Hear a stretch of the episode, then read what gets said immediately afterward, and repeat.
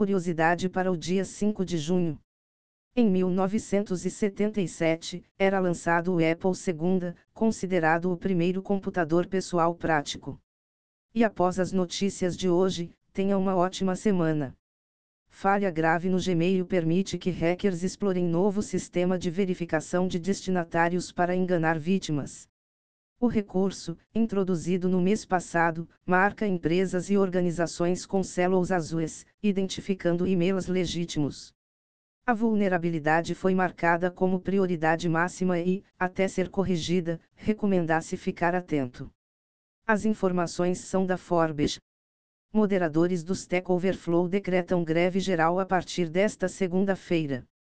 A plataforma quer proibir a moderação de conteúdos gerados por IA, permitindo a proliferação de informações incorretas e plágio irrestrito.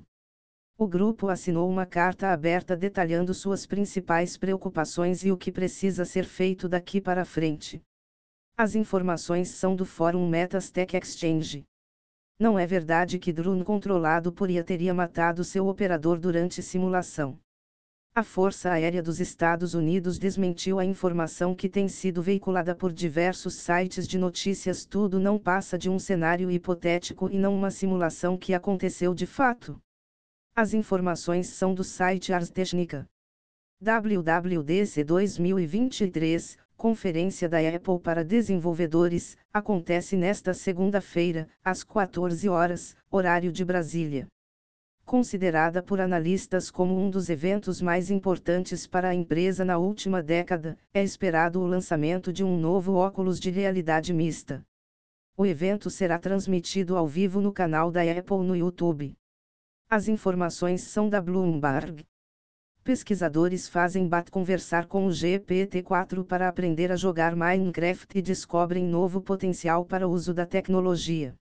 O modelo determinava potenciais objetivos que ajudavam o BAT a explorar e ampliar suas habilidades no jogo. A mesma técnica poderia ser adaptada a um assistente virtual integrado ao sistema operacional de um PC, que explicaria ao usuário como realizar ou automatizar tarefas. As informações são do site Ars Technica.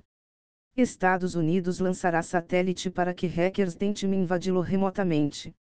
O Moonlighter é o primeiro e único sandbox de hacking no espaço, com cinco equipes competindo para experimentar técnicas ofensivas e defensivas. O lançamento está previsto para ocorrer nesta segunda. As informações são do site The Register. Interrupção do Microsoft Azure DevOps na região Sols Brasil, localizada em São Paulo, ocorrida na semana passada, foi provocada por erro de digitação. O problema passou despercebido durante a mais recente sprint, com engenheiros trocando uma chamada para excluir o SQL Database por SQL Server, deletando todo o servidor que hospedava os bancos de dados. O processo de recuperação levou mais de 10 horas. As informações são do site The Register. Até mais.